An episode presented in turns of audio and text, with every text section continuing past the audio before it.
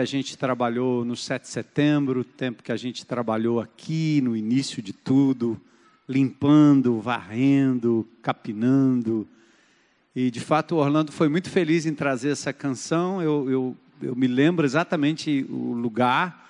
A gente estava debaixo de, um, de uma mangueira ali, o Kleber Lucas estava do meu lado, vendo o movimento, a tenda ainda não estava erigida, colocada aqui no lugar. E nós estávamos ali perto de um, de um tanque onde realizávamos os batismos. E ele disse: Esse lugar tem algo especial. E não demorou muito, ele começou a dedilhar o violão e, e saiu essa, essa música, que traduz muito é, do que é esse lugar, do que continua sendo. Eu vim para cá à tarde e caminhei aqui na propriedade, vendo crianças brincando, bicicletas, as pipas, eh, vendo gente fazendo ah, tapioca e, e vi o bazar também, entrei, fiquei impressionado, muita coisa nova, muita coisa boa e dando à comunidade, às pessoas que talvez não teriam condições de comprar coisas que estavam ainda dentro do, do saquinho, né, bem guardadinho, com etiqueta e tudo, comprando por preços bem módicos, cinco reais, dez reais, quinze reais, né? Objetos que custam muito mais de 100, 150. É, foi muito lindo ver é, esse movimento todo. Eu acho que a gente, no certo sentido, deve trabalhar para de quando em quando a gente retomar isso. E nós temos sempre o costume de ter aqui o terceiro sábado da família. E também depois as barracas, né? É, era minha tenda, minha vida. Era uma espécie de trabalho assim, sem. Tinha tenda padronizada, né? Até tinha tenda para ser alugada. Achei interessante isso. A tendinha, né? As barraquinhas. E os pais com os filhos, com as crianças, dormindo pela primeira vez fora de casa, numa barraca, né? imagino, banheiro coletivo, alimentação logo cedo, depois à noite, né, os adolescentes trabalhando, ajudando, muitos adolescentes. Futebol sendo jogado aqui num, num lugar que nem é adequado como quadra, mas eles utilizando. Então foi um tempo assim muito, muito precioso. Aniversários, grupos de relacionamento acontecendo aqui dentro dessa propriedade. Não só para nós que moramos um pouco aliviante, né? Messejana, Cidades Funcionários, Meireles e outras outros bairros, mas para as pessoas da própria comunidade. É a única praça que eles têm. E que praça, que lugar lindo, né? É, a nossa trilha ecológica ali para dentro também, com várias atrações. Então foi um tempo muito precioso, mostrando que igreja é mais do que um auditório. Igreja é povo que se reúne em nome de Jesus durante toda a semana. E que nós nos divertimos em nome de Jesus, nós temos lazer em nome de Jesus, nós temos comunhão em nome de Jesus, rimos, brincamos e assim o Senhor é glorificado em tudo que a gente faz. Glória a Deus por isso, né? Nessa cidade tão violenta, tão triste, né? Ver tanta coisa acontecendo ao nosso redor, tantos, tantas notícias ruins, mas nós também temos muita coisa linda e muita coisa boa para dizer e para fazer para a glória de Deus. E é por isso que nós estamos na série Construir para Restaurar porque nós estamos é, dizendo claramente que a troca dessa tenda, a melhor disposição desse palco, e depois vamos prosseguir para eh, melhorar um pouco essa praça e, e dar condições a que as pessoas possam continuar vindo aqui e tendo aqui o seu lugar de comunhão, o seu lugar de lazer em família. Nós não estamos fazendo isso pela propriedade em si, mas é, é para nós, é para que possamos usufruir. Eu, a semana passada eu falava sobre isso, era uma reflexão muito clara no meu coração. Deus não cria o homem e a mulher e põe no vácuo, no nada. Ele cria primeiro o ambiente, mostrando o interesse claro que Deus tem no ambiente. Né?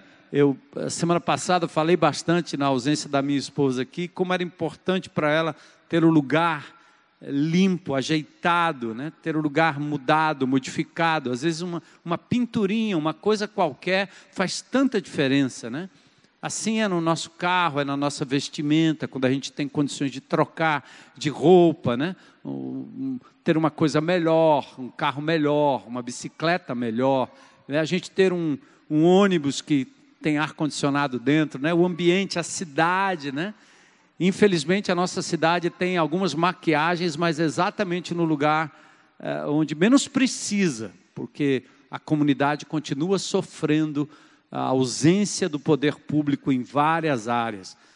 Porque eu acredito, e eu disse aqui a semana passada também, que quando você pega um indivíduo revoltado, queimando ônibus, ameaçando pessoas, assaltando por aí, a origem dessa violência terrível tem a ver com a sua estrutura familiar totalmente quebrada, tem a ver com as, a falta de condições, às vezes com até, até com a fome dentro de casa. Famílias com 10, 15 pessoas dentro de um barraco, onde eles não têm alimentação, não têm saneamento, não têm segurança, e ali dentro crianças são abusadas, adultos é, convivem é, de uma forma violenta, as crianças são maltratadas, papai e mamãe não conseguem trabalho, saem cometem crimes e coisa parecida. Então, toda essa estrutura social e ambiental acaba criando aquilo que Deus já sabia.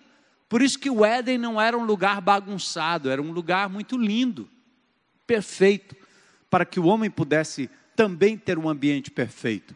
Então, nós, como igreja aqui, estamos falando de um evangelho que encarna os docéticos, que era uma, uma espécie de linha é, é, herética dos, do primeiro século eram aqueles indivíduos que acreditavam na purificação do espírito e achavam que a matéria era tão má que merecia ser menosprezada de todo jeito.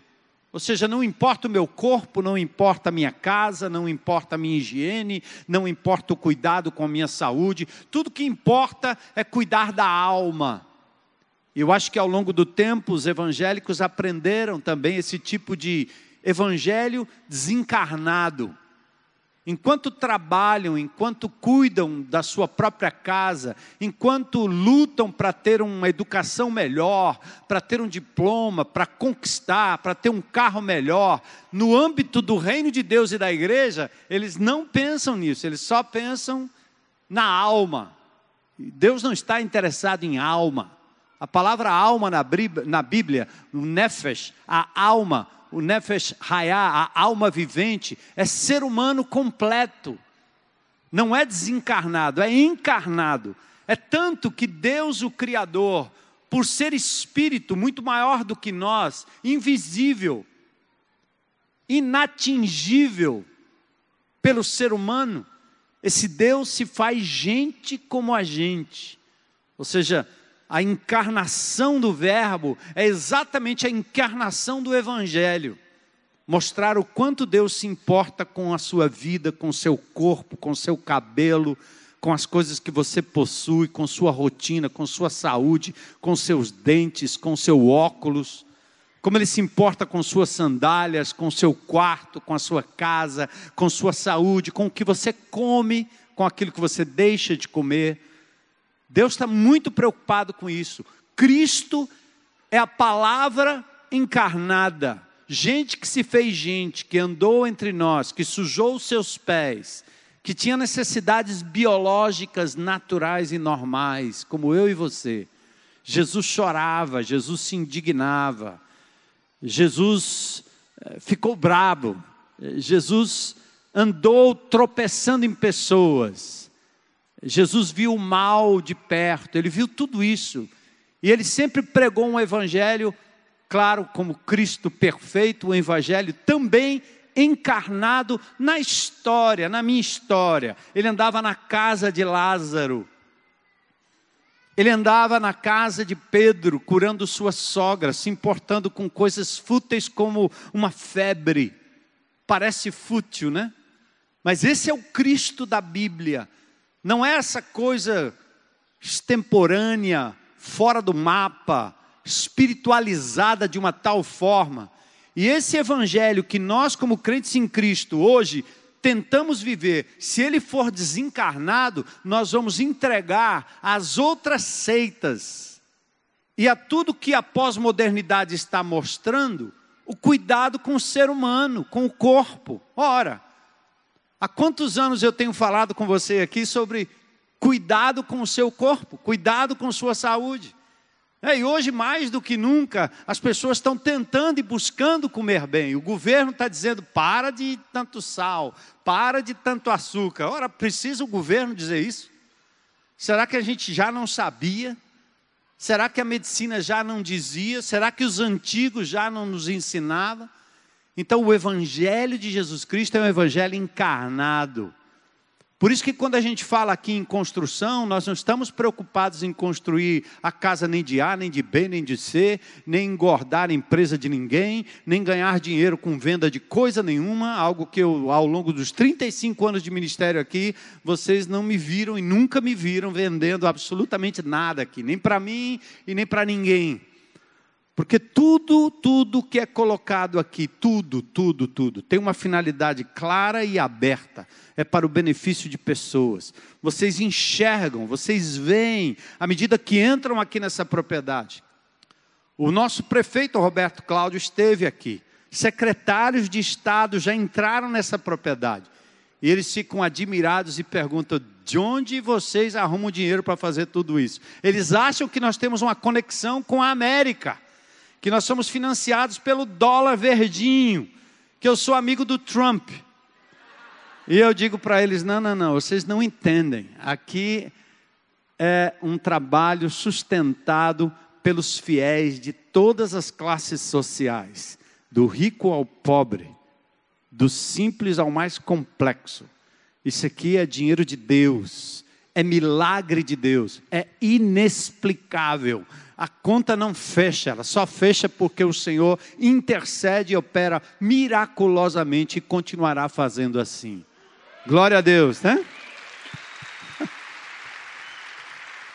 Eita, por que, que eu estou dizendo tudo isso? Porque Neemias foi o livro que nós escolhemos para fechar esse momento, essa série, enquanto a nossa tenda está vindo para fortaleza, teremos a inauguração da tenda, a reposição da tenda. Nós vamos lá para o nosso estacionamento, pedir a Deus que segure aí qualquer ameaça de chuva e que a gente possa ter um tempo gostoso ali, um festival realmente de, de alegria, de celebração, de louvor. Vai ser um tempo muito precioso ali.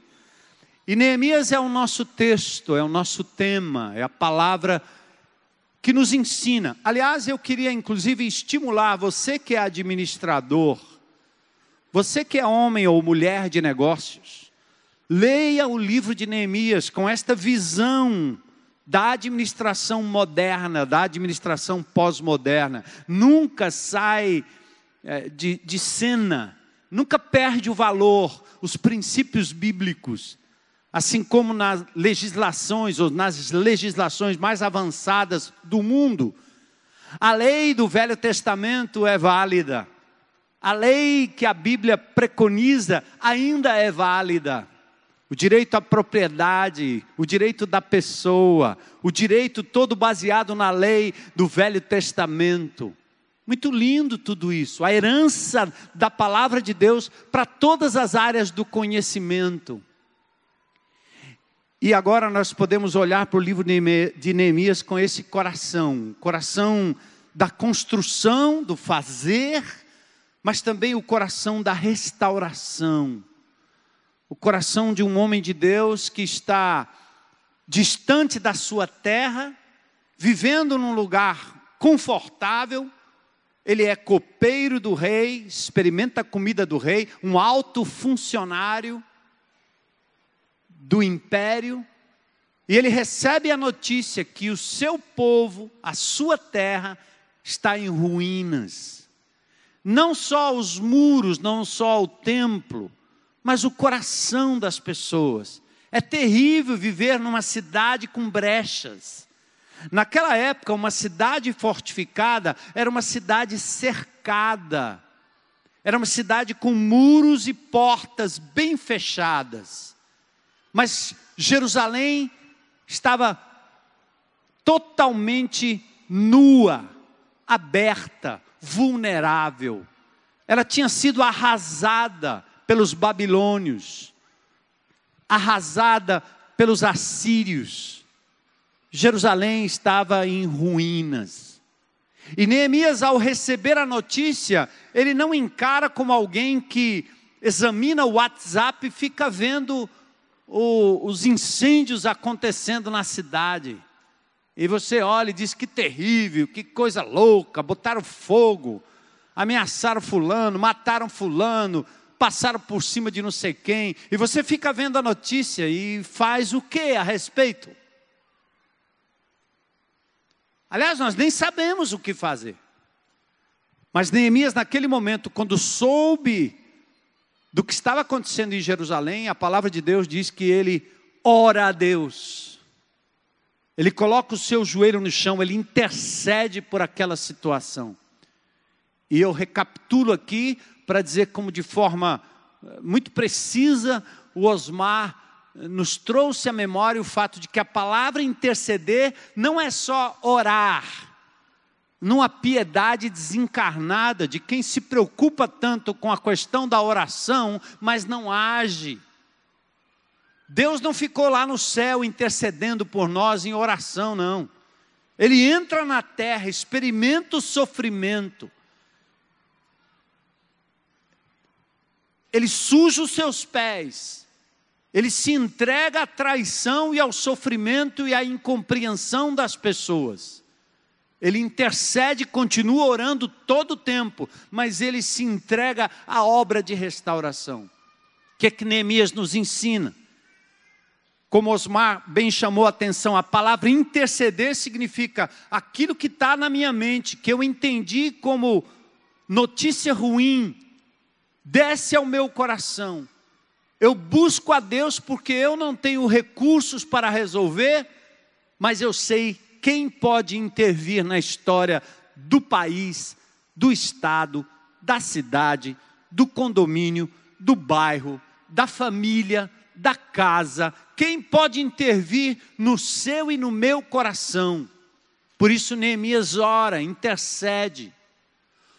Outra coisa que ele faz, ele não aponta para o pecado do povo, porque ele sabia que aquelas pessoas lá em Jerusalém estavam como estavam por culpa própria, por erro, por abandono da palavra de Deus, por deslize. Mas o que é que faz Neemias? Ao invés de dizer eu sou bonzinho aqui em Suzã, ele disse: Deus, nós temos pecado. Os crentes em Cristo Jesus, com a visão e o coração conectado com Deus, entende que o perfeito é só Ele, que nós somos imperfeitos.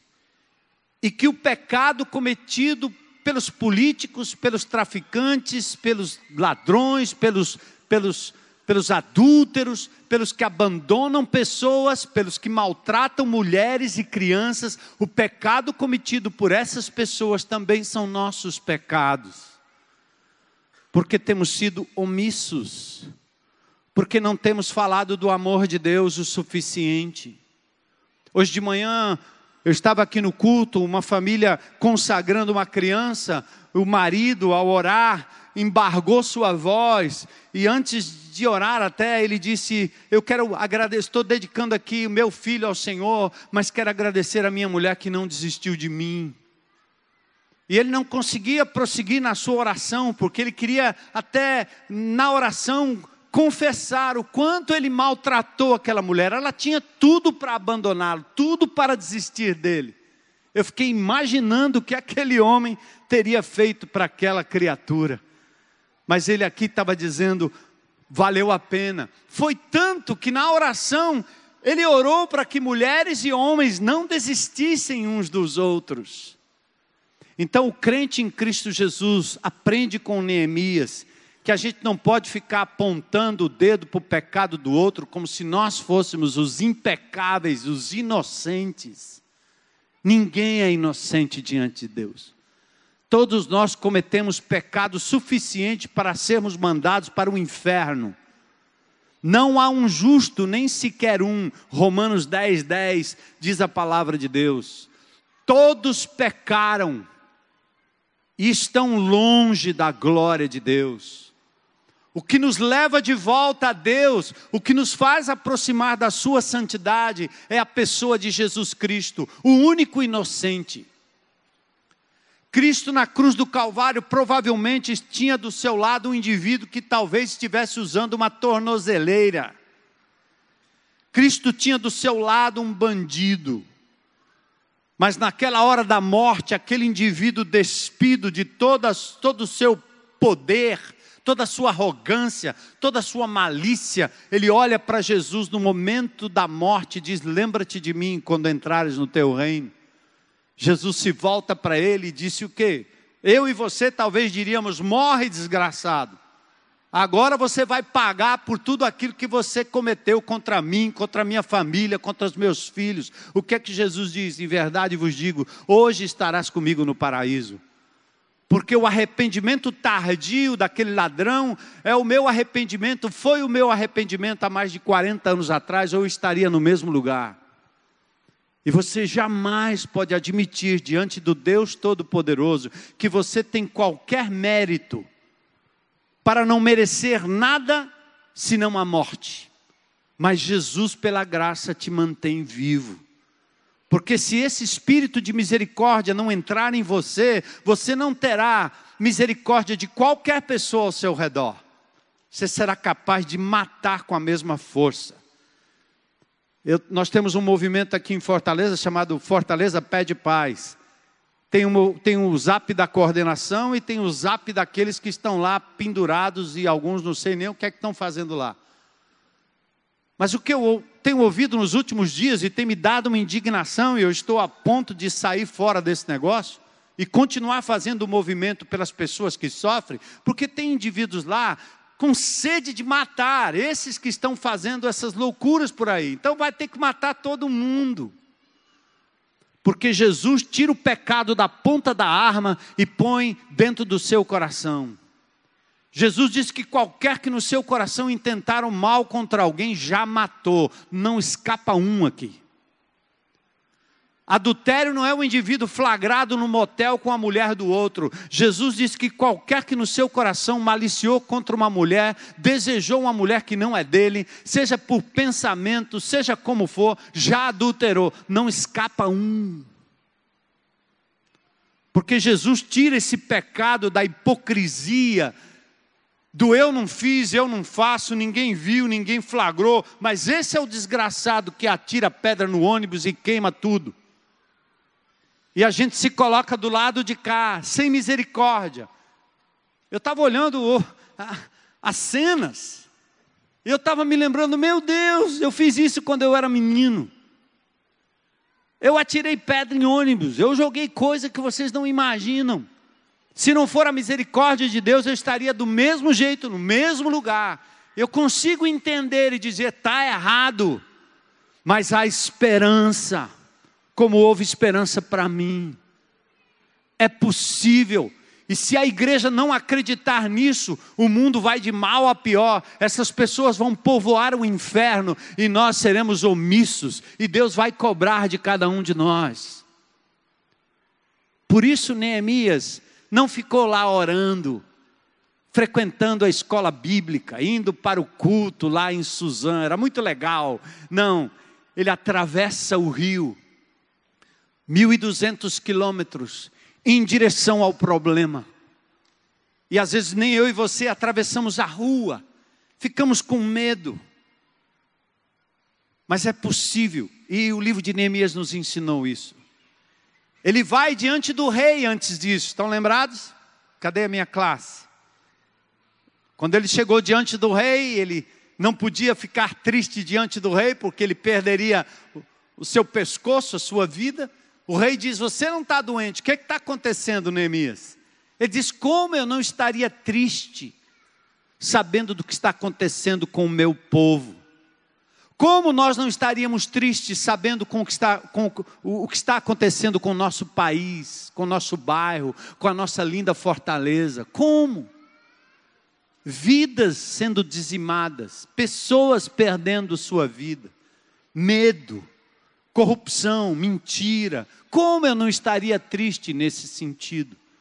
E o rei se volta para Neemias e, e, e, dá a ele aquilo que, que nós também temos. Em primeiro lugar, tempo. Lembra, classe? Tempo. Quem é que lembra a segunda? Autor e. Rapaz, o pessoal da noite ganhou do pessoal da manhã. Autoridade. E por último, recursos. Nós temos o mesmo acesso ao Rei dos Reis e ao Senhor dos Senhores.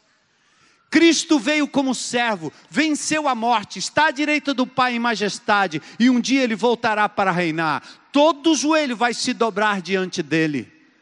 E ele nos enviou aqui como igreja, como corpo, ele nos deixou aqui, ele não nos levou ainda. Ele disse: Eu vou dar a cada um de vocês um tempo, para que vocês cumpram a missão de intervir em favor daqueles que estão em ruínas, em favor de famílias, de jovens nas drogas Intercedo em favor de crianças, de viúvas, de pessoas abandonadas, de pessoas doentes nos hospitais, largadas sem medicação, sem atenção básica. Para que você interceda pelas brechas na sua própria vida, na vida dos seus, no seu lar. Deus está dizendo: Eu estou lhe dando um tempo. Depois ele lhe dá autoridade. Para quê? Para você entrar no território do inimigo, sem medo não tenha medo, não deixe o medo da sociedade bater no seu coração. Eu passei esses dias ali num local no Rio Grande do Norte, onde um condomínio inteiro de pessoas, de casas, pessoas irmãos em Cristo, amados, por conta de assaltos que aconteceram ao redor daquela propriedade, as pessoas nem mais queriam ir ali num lugar de férias num lugar onde eles poderiam usufruir com famílias, brincar, as crianças. Eu disse para Elô: nós não vamos deixar de ir naquele lugar que nós frequentamos desde 1984. Eu não vou deixar de brincar naquela lagoa, que é o patrimônio maior daquele lugar, só porque está acontecendo isso atrás e na frente, pois nós ficamos sozinhos na propriedade, andamos e entramos a qualquer momento, tomando todas as precauções necessárias, mas jamais deixando que o medo do acontecido real paralisasse a gente em qualquer lugar. Por quê? Porque eu sou filho do Rei Jesus, porque aquele lugar o Senhor nos deu, porque o Senhor está dizendo: Eu vou adiante de você, vai meu filho, pisa aí, entra aí. Estava conversando com um empresário essa semana, ele disse: Como é que a sua igreja tem coragem de entrar naquele bairro? Isso é simples. Nós não temos coragem. Nós temos a força e a coragem que vem de Jesus. E a gente entra com amor, não com a arma. Se eles têm medo da polícia, se tem medo de alguém que vai lhes fazer mal, medo de alguém que vai estar com medo deles, nós não temos esse tipo de coisa, porque a gente tem o amor de Jesus derramado no coração, aí você olha no olho, você ama, você abraça. E assim Neemias fez. Recebeu tudo isso, foi até as ruínas, observou os escombros, não fez nenhum tipo de alarde, avaliou a situação, e eu aqui deixo para vocês o ensino de Neemias, os vários ensinos, como eu disse a semana passada, pode ser que sirva para você uma coisa, para o outro outra coisa, para outro outra, completamente diferente. Mas Neemias, quando chegou nos escombros, quando ele olhou para o bairro, quando ele olhou para a família, quando ele olhou para a vida do filho, da filha, daquele menino, daquela mulher, daquele marido, daquela esposa, Neemias, quando olhou para aquela situação em ruínas, ele avaliou ele teve paciência. Ele ouviu o que estava acontecendo, ele viu o que estava acontecendo, não foi precipitado, teve paciência. Porque ele não era a pessoa a solucionar, Deus era a solução, e Deus tinha colocado no coração dele um plano. O plano é: restaura meu filho. Essa é a sua missão.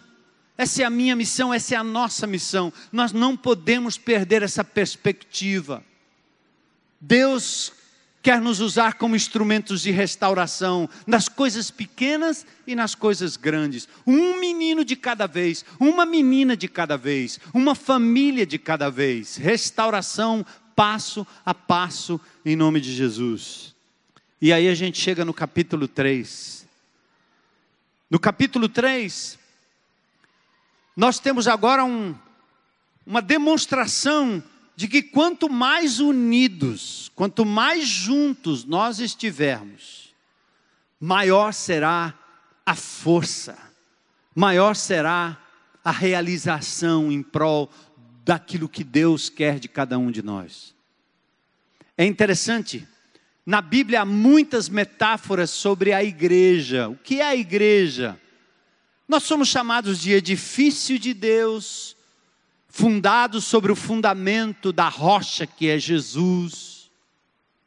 Nós somos chamados de lavoura de Deus, família de Deus, povo de Deus, nação de Deus.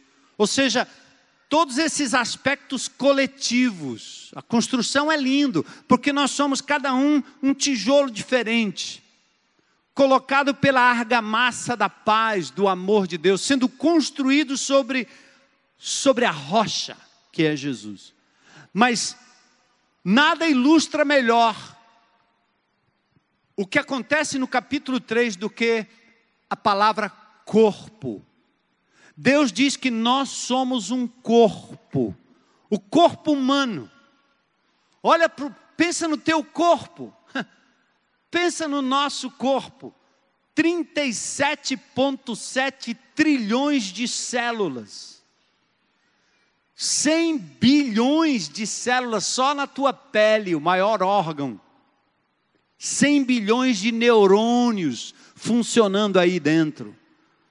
Num olho, você tem 127 milhões de células na retina, 6 litros de sangue correndo pelo seu corpo todo o tempo, 42 bilhões de vasos sanguíneos. Você não sabia que você tinha tanta coisa. Você disse, eu estou rico. Você tem 630 músculos no teu corpo, 360 juntas. 206 ossos em adultos. Corpo só é corpo de verdade quando todas essas coisas estão trabalhando em harmonia e em conjunto. Eu só estou em pé aqui porque tudo isso que eu disse está trabalhando para me manter equilibrado aqui nesse lugar. Por isso Deus diz: a igreja, a minha igreja, o meu reino na terra é como o corpo, um corpo. Cada órgão tem formatos diferentes. O corpo faz coisas involuntárias que você nem programa. 115.200 batidas no seu coração todos os dias. Pupu, pupu, pupu. 115 mil. Você nem controla. Você não acorda dizendo assim, hoje você só vai bater 100. Ou você não, às vezes acontece você bater mais, né? Acelera. Você não controla, mas o corpo faz assim. 23.040 respirações por dia. Você também pode prender, mas você não pode prender por muito tempo. Tudo acontece involuntariamente, porque Deus constituiu assim o corpo de Cristo. Há coisas que acontecem na vida da igreja de Jesus que você não entende como é que acontece, mas o Espírito de Deus está trabalhando para que esse corpo reaja, respire e seja regado pela graça, pelo amor e pela misericórdia de Jesus. Nós não podemos contra esse corpo. Que lindo, né?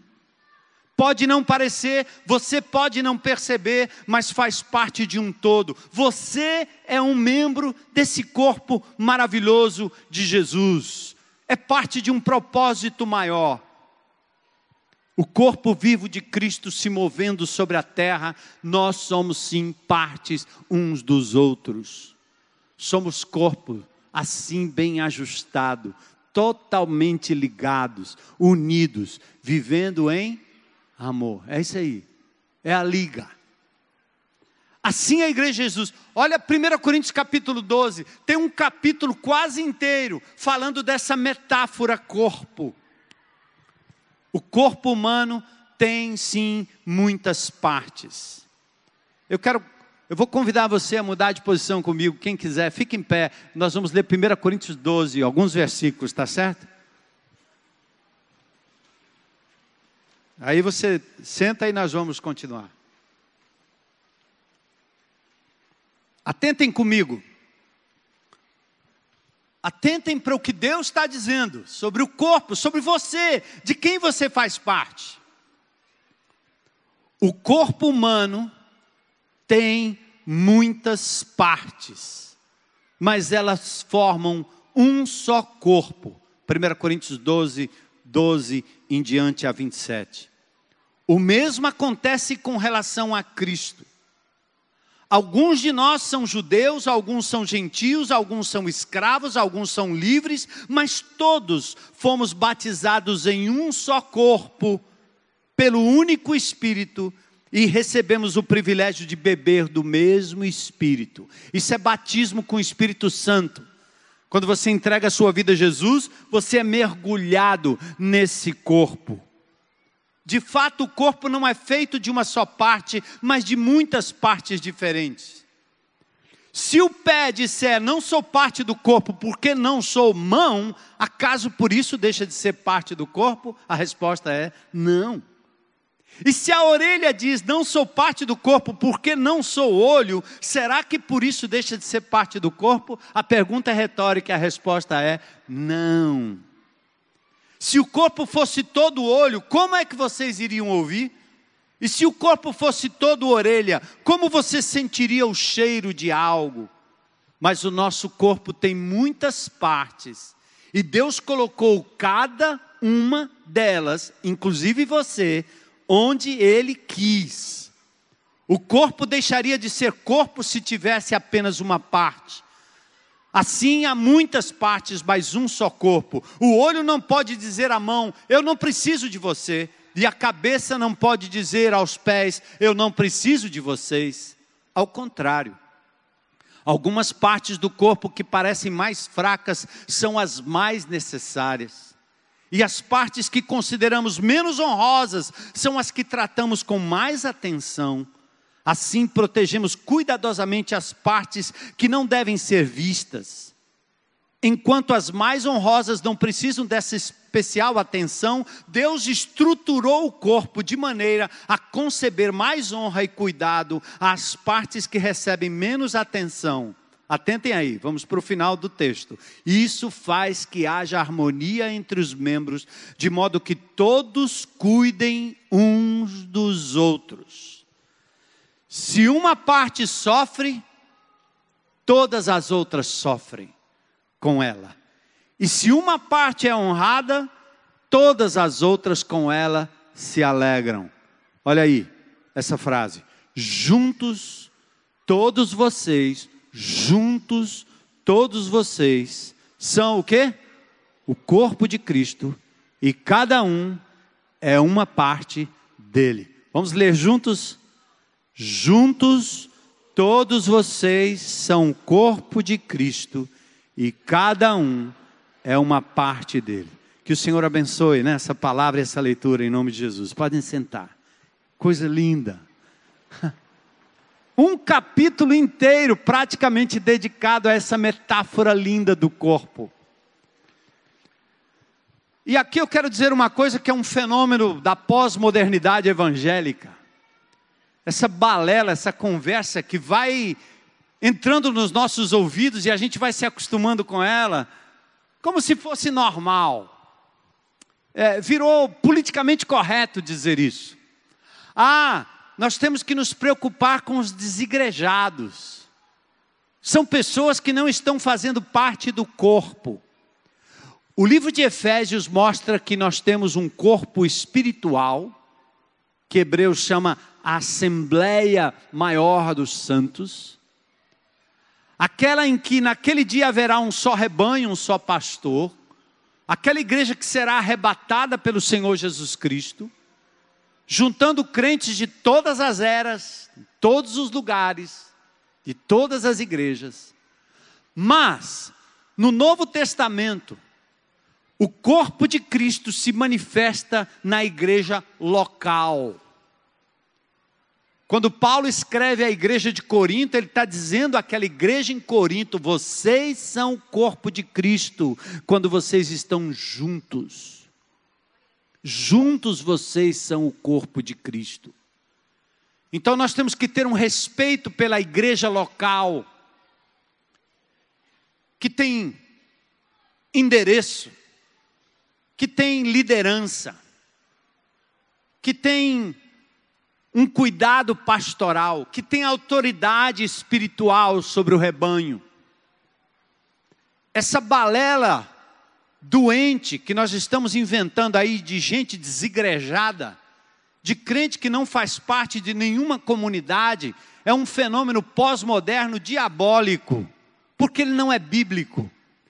Eu ouso dizer com tranquilidade do que me diz a palavra de Deus, que qualquer crente fora do corpo de Cristo, ele está entregue a Satanás para bagunçar o corpo e a vida dele, para que o espírito seja salvo no dia do Senhor.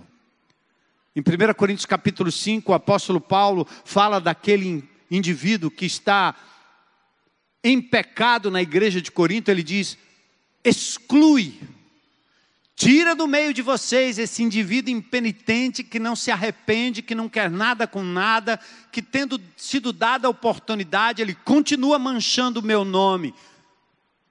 Exclui-o da congregação. 1 Coríntios 5.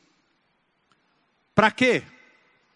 Que esse indivíduo lá fora, fora do guarda-chuva da igreja, fora da comunhão desse corpo vivo de Cristo, que se manifesta em igrejas locais, ele seja entregue a Satanás para a destruição do corpo para que o espírito seja salvo no dia do Senhor, porque o diabo não tem poder sobre a alma dele, não tem poder sobre o espírito dele, não tem poder sobre a salvação dele, mas o diabo pode sapatear na vida dele, porque ele está fora, ele está fora do lugar onde Deus, com a sua unção, guarda, protege e ama o seu corpo. Em 2 Coríntios, no capítulo 2, aquele indivíduo arrependido, ele é trazido de volta. O apóstolo Paulo aconselha a igreja a que receba aquele indivíduo de volta, para que o diabo não leve vantagem. Gente, esse mundo só tem dois reinos, só tem dois partidos, sabia? Ou é o reino de Deus, ou é o reino das trevas. Colossenses 1,13 diz que ele nos libertou do império das trevas e nos transportou para o reino do Filho do seu amor. Quantos de nós fazíamos parte do reino das trevas, fazíamos a vontade das trevas, dominar, éramos dominados pelas trevas.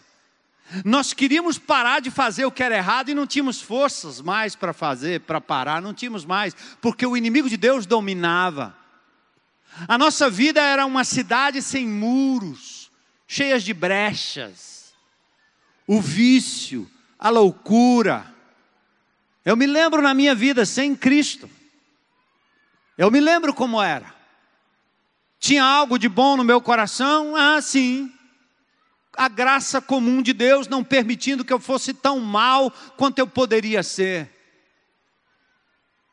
mas eu não tinha forças para parar com o vício, não tinha forças para parar com a loucura, com a vingança, com a malícia no meu coração, com o adultério ou a fornicação enquanto solteiro.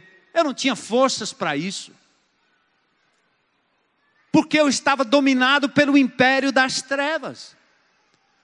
Quando Jesus entra na minha vida, ele toma posse dessa casa, a chave que estava na mão do diabo, porque eu havia entregue, foi agora retomada por Jesus. E quando ele entra, ninguém mais toma posse, ninguém mais tira o Senhor daqui.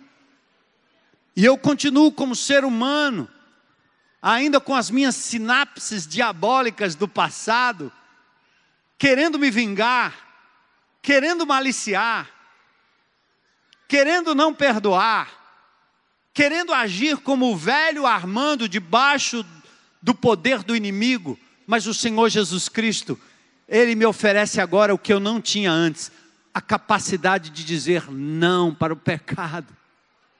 e poder não só isso, viver de forma correta para a glória dele. E à medida que eu vou me acostumando com aquilo que é certo, deixando a malícia, deixando a prostituição, deixando a pornografia e começando a me dedicar agora à minha vida com minha esposa, na intimidade, no amor, no romance, naquilo que Deus manda eu construir, eu vou me afastando daquele velho modo de viver, até que Jesus restaure tudo em mim na eternidade. Eu me lembro. Você se lembra também. Então é nesse sentido que nós temos aqui a restauração do nosso corpo e nós temos que valorizar a igreja de Jesus. Não existe crente fora da igreja. Se ele está fora da igreja, ele está debaixo do domínio do inimigo de Deus, e ele vai ter a sua vida perturbada até que se ele se reencontre, se o Senhor não o arquivar, como fez com Ananias e Safira em Atos capítulo 5.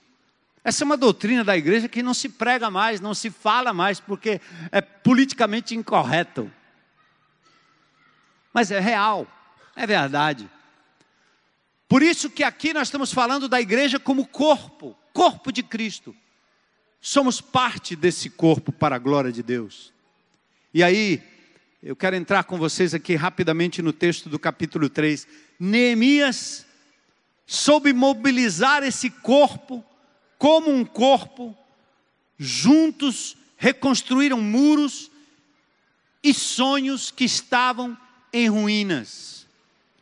Olha o perfil dos envolvidos na construção. Neemias capítulo 3, versos 1 e 2. Então o sumo sacerdote Eliasibe e outros sacerdotes começaram a reconstruir a porta das ovelhas, onde, eles começaram. Eles a consagraram, colocaram portas no lugar, reconstruíram o um muro até a torre do Sem, que também consagraram, e até a torre de Ananel. Os habitantes da cidade de Jericó trabalharam ao lado deles, e mais adiante estava Zacur, filho de Inri. Olha como é que começou a obra. Tudo começou pela porta das ovelhas, local onde as ovelhas entravam e saíam para aqueles que negociavam ovelhas lá no Velho Testamento. O texto aqui fala de reconstruir, reconstruir, trabalhar, todos sob a liderança de Neemias, trabalhavam de modo sinérgico na reconstrução dos muros, cada um fazendo a sua parte, cada um pegando o seu lado do muro escombros maiores, escombros menores.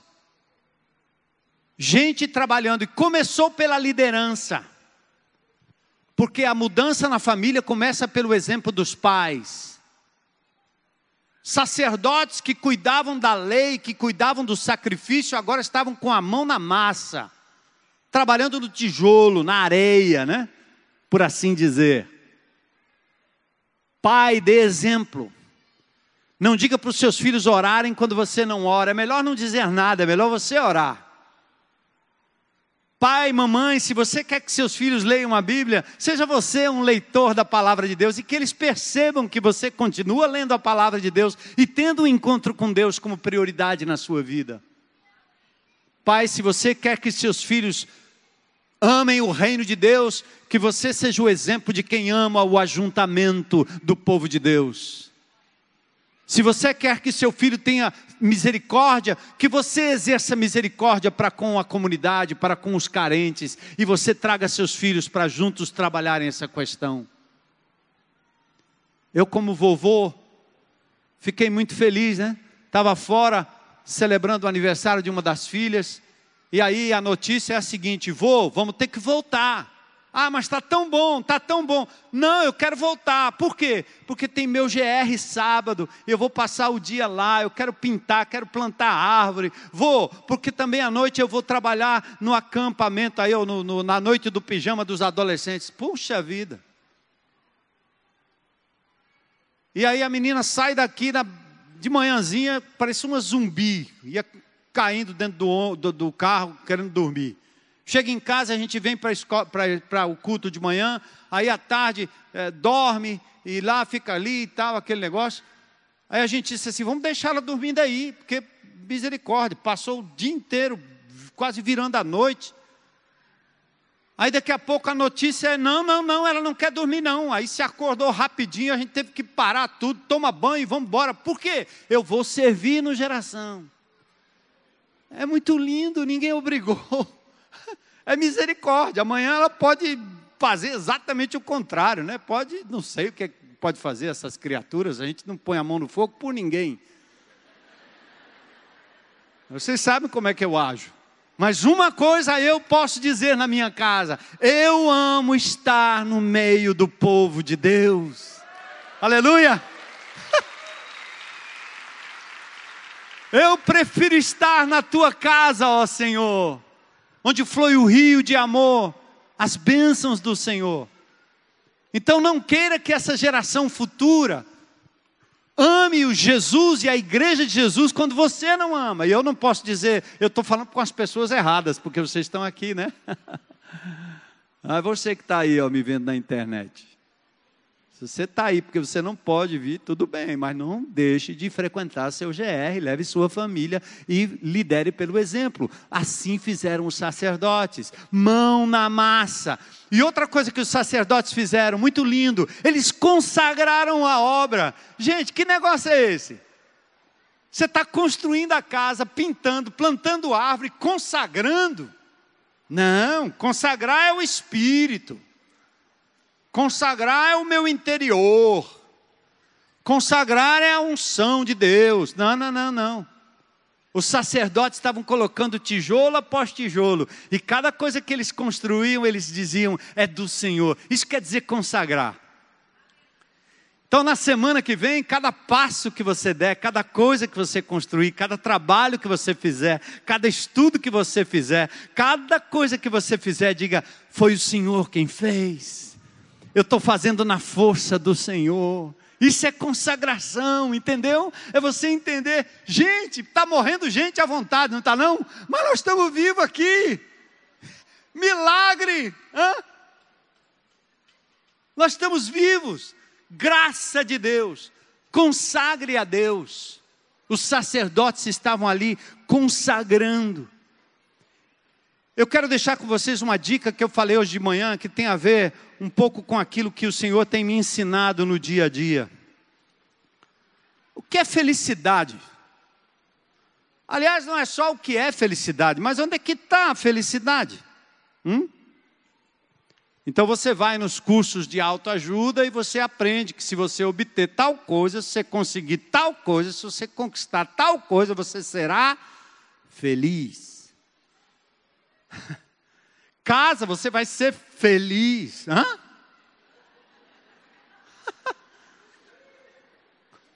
Monta uma empresa, você vai ser o quê? Feliz, feliz. Pergunta para o prefeito se ele vai deixar você ser feliz. Com alvará do jeito que está, não é não? Os empresários estão felizes nesse país, fazendo o quê? Não, arruma uma amizade, uma pessoa legal, um cara bacana, um gatão, você vai ser feliz. Feliz até você descobrir quem esse cara é de verdade. Uhul. A minha mulher, coitada, ela achava que ia ser feliz quando ela me encontrasse, mas, puxa vida, eu só dei trabalho, só dou trabalho. Sabe qual foi o segredo de tudo isso? Qual é o segredo de toda a obra feita por aqueles homens de Deus? É que a felicidade está agora porque o Senhor está aqui agora, naquilo que eu estou fazendo agora. Eu não quero ser feliz, eu sou feliz com Jesus. Entendeu? Hã? Nós olhamos um para a cara do outro e não teve bronca. Eu, bicho brabo, bicho ruim. E ela, filha de italiano, e vamos que vamos. Rapaz, ia sair muita faísca.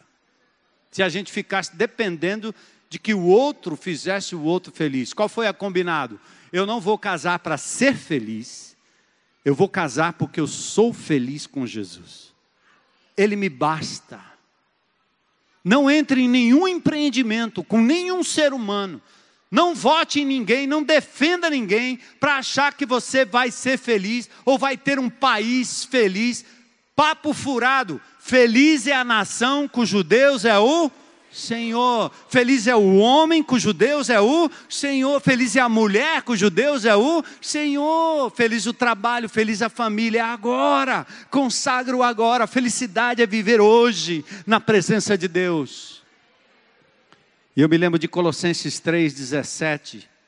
Lindo texto da palavra. Tudo que fizerem ou disserem, façam em nome do Senhor Jesus dando graças a Deus o Pai por meio dele. É aí.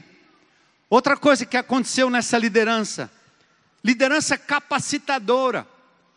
Eles começaram na porta das ovelhas e na porta dos peixes, do verso 3 a 5, local característico de comércio de peixes, uma porta estava sendo reconstruída pelos filhos de Asenaá. Eles usam aqui o termo consertar. Aparece 35 vezes nesse capítulo. É o termo hebraico shazak, que significa reforçar, encorajar, tornar algo mais firme, mais forte. Por isso o termo aqui também é aplicado ao encorajamento, empoderamento, equipamento. O, o que o texto está dizendo é o seguinte, ó. Você deve dar às pessoas a oportunidade delas realizarem a obra. Acredite, é possível. Primeiro acredite em você mesmo. Não é porque a psicologia diz, não é porque a autoajuda diz, não é porque tem um Deus dentro de você, que você é o próprio Deus ou coisa parecida, nada disso. O acreditar em você mesmo é acreditar naquilo que Deus diz a respeito de você. E antes de dizer que você tem qualquer capacidade para realizar algo, Deus diz primeiro que você é amado, amada, aceito, aceita. Entende? Deus não lhe valoriza pelo que você faz, Ele valoriza por aquilo que você é. Deus não lhe valoriza pelo que você possui. Ele lhe valoriza pelo que você é. Não é pelo que você tem, nem deixa de ter, mas por aquilo que você é. Então a porta do peixe foi é, realizada aquela obra ali por pessoas que foram encorajadas pela liderança. O texto diz que os homens de Tecoa terminaram sua obra, seu trabalho e foram adiante para ajudar outros porque a obra pertencia a todos.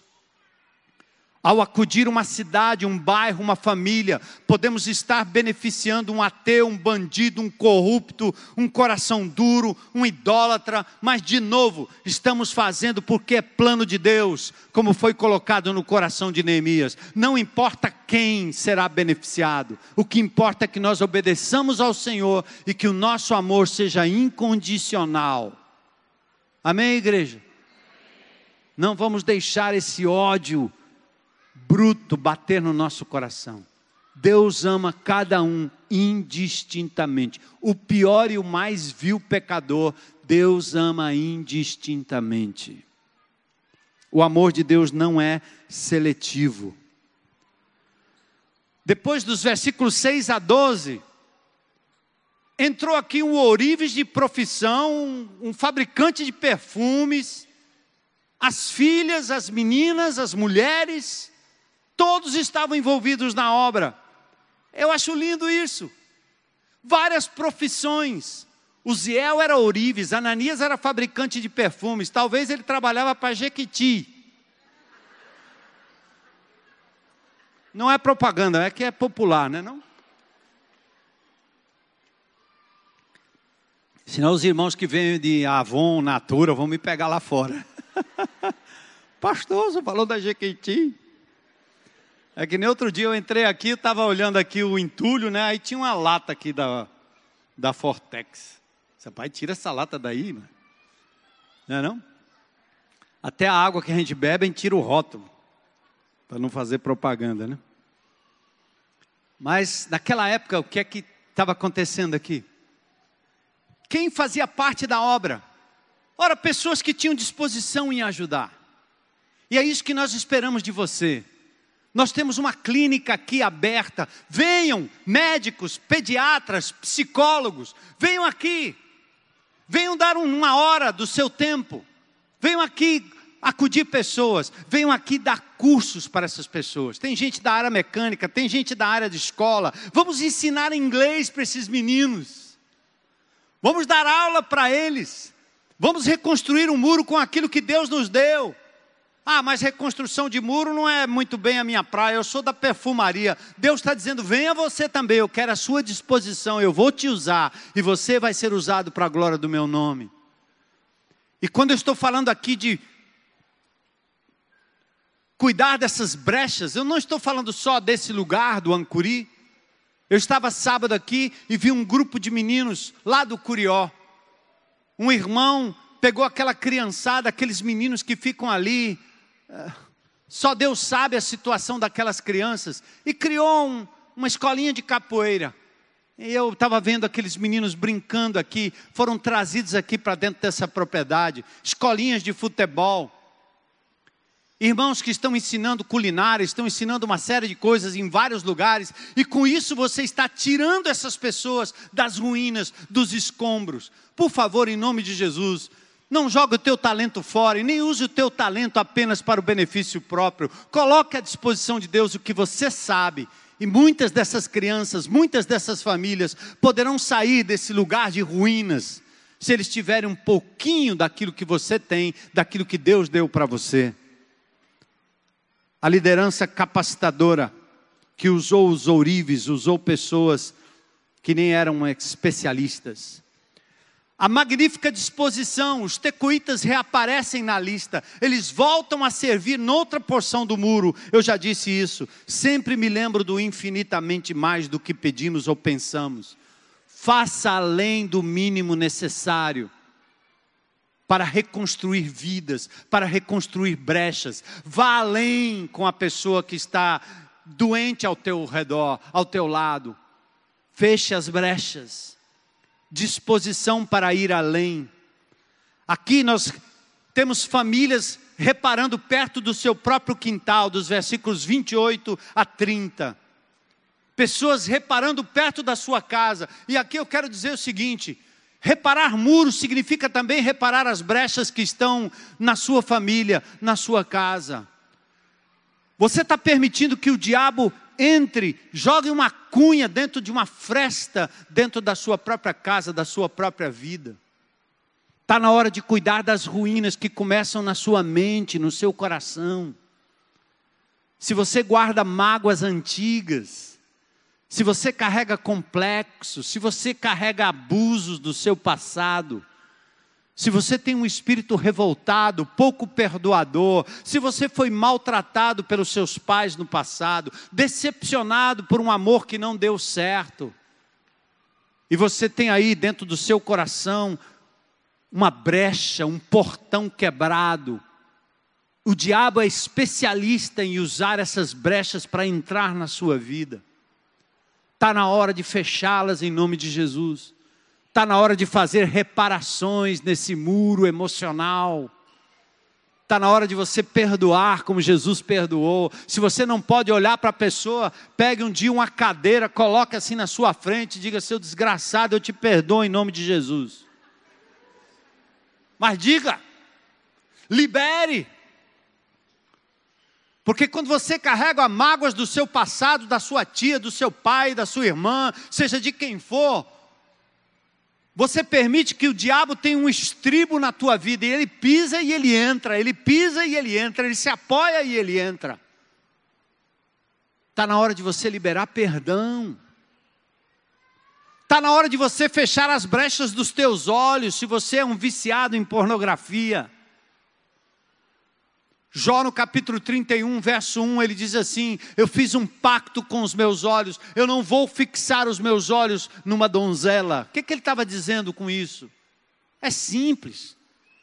Eu e você estamos vendo o que presta e o que não presta todo o tempo. Estamos vendo todo tipo de malícia, todo tipo de insinuação, todo tipo de oportunidade para que a lascívia, o pecado, a mentira, o adultério aconteça, não é verdade? Você sai zapeando, seja na televisão, seja no computador, e lá estão as imagens, lá estão as oportunidades. E quando você permite que aquilo se instale na sua vida, você abriu uma brecha e o diabo entra. Quando ele entra, você gosta e volta de novo. E pela mesma brecha você continua se alimentando daquilo que é mal, daquilo que é ruim. E você, quando menos se dá conta, está viciado naquilo. Sua vida está arruinada, em ruínas. O que é que Deus está querendo que você faça em nome de Jesus? Dê um basta, feche a porta. Reconstrua. Peça a Deus para limpar a sua mente. Ouça o louvor da palavra, leia a palavra de Deus insistentemente, clame pelo nome de Jesus, porque onde o diabo está entrando, ele está querendo estabelecer um território, e você, como Neemias, clame pelo nome de Jesus. Eu não quero, eu não quero, eu não devo, eu não vou, por amor ao meu Senhor. Leva Jesus para frente do teu computador, para dentro do teu computador, para dentro das tuas séries. Leva o Senhor com você que tudo esteja sob o controle, não como o nosso governo diz que está no controle da segurança, tudo sob controle. Está sob o controle do inimigo, sob o controle do diabo, sob o controle da mentira, sob o controle da corrupção, sob o controle do paliativo, da pirotecnia, que vai continuar lidando com o resultado e não com a causa, porque não dá voto e não dá ibope, e você não pode fazer isso em relação ao pecado. Não está sob seu controle. Você deve entregar o controle ao Senhor da sua vida, ao Espírito de Deus, se submeter a um parceiro de prestação de contas, abrir o jogo em relação à sua vida, mesmo que seja com a pessoa amada. E vocês se lembram, pregando em Efésios capítulo 4, quando o apóstolo Paulo diz que você tem que tirar a veste velha e vestir uma veste nova. Aquele que roubava, pare de roubar, mas comece a trabalhar aquele indivíduo viciado na pornografia, você precisa de verdade ser limpo, vá para o ser novo, vá para o CR, ache um parceiro de prestação de contas, mude os seus hábitos, feche as brechas e comece agora a ver a coisa do outro ponto de vista, a ver o que edifica, a falar o que edifica, a viver aquilo que dá certo, aquilo que é bom, que você possa ter um relacionamento saudável com sua amada, com sua esposa, em nome de Jesus. Isso é também fechar as brechas, primeiro na sua vida, depois na vida daqueles que estão com vocês ao redor. E eu termino aqui com as lições de Neemias. Vocês foram pacientes hoje. Algumas lições importantes. Deus se importa com a funcionalidade harmônica do corpo. Ele tem prazer em nos ver juntos, trabalhando juntos. E algumas vezes, mesmo que nós não estamos à vista, como o coração lá dentro, como o fígado, como os rins trabalhando lá dentro, ninguém está vendo, mas o Senhor é glorificado através do seu trabalho, mesmo que não visível. As pessoas querem dar crédito ao pastor Armando, por onde eu ando, eu digo, vocês não têm noção do que aquela igreja faz, independentemente da minha pessoa. E assim você continue fazendo diante de Deus. Cristo e sua igreja, corpo vivo na terra Outra coisa, o muro é extenso, exige fechamento de cada brecha. Um pote não precisa estar totalmente estilhaçado ou quebrado em pedaços para vazar o conteúdo. Basta uma rachadura pequena num copo, basta uma rachadura num pote. Por favor, em nome de Jesus, cuide das pequenas rachaduras. Tolerância zero, irmão. Não é pieguice, não, é para o teu bem-estar. É para você não precisar ir ouvir um guru qualquer que não tem nada a ver com o Evangelho, lhe dizendo coisas que o Evangelho já lhe disse há tanto tempo. Feche as brechas. Somos feitos de material frágil, Vamos apresentar defeitos, rachaduras e desgastes, mas se cuidarmos atentamente uns dos outros, de modo reparando brechas nos outros, na comunidade, nas pessoas, seremos o corpo vivo de Cristo na terra, com testemunho, com poder e com graça da restauração. Por favor, não diga Fulano pecou, nós pecamos. Por favor, não pense, ele que se, que se lasque, ele que se dane, ele que se arrebente. Não, não. Nós todos nos arrebentaremos se não cuidarmos uns dos outros. Não ache que alguma coisa não seja da sua conta, na comunidade, na vizinhança, na rua, na casa. Essa semana eu estive fora, não pude cuidar do pneu. O pneu ainda me incomoda, eu não desisti do pneu. Está lá dentro. Eu ia entrar hoje de manhã, eu disse, rapaz, deve ter cobra ali à vontade. E eu vou pregar. É da minha conta? É da minha conta, pronto. Eu vou dar conta a Deus por conta daquele pneu. É da sua conta o que está acontecendo na cidade, no seu bairro, na sua família, no seu condomínio, na sua casa, no seu coração e nas pessoas que estão ao seu redor. Importe-se em nome de Jesus. O plano de restauração de muros e vidas depende de famílias. Isso é lindo. No capítulo 3 inteiro, filho de fulano, filho de Beltrano, filho de fulano, filho de Beltrano. Gente, é o plano de Deus é o legado que você vai deixar para os seus filhos o legado da reconstrução para a restauração. O exemplo da liderança de Neemias distribuía tarefas, deu responsabilidades individuais. Pode vir aqui, Orlando, em nome de Jesus, a gente vai adorar o Senhor.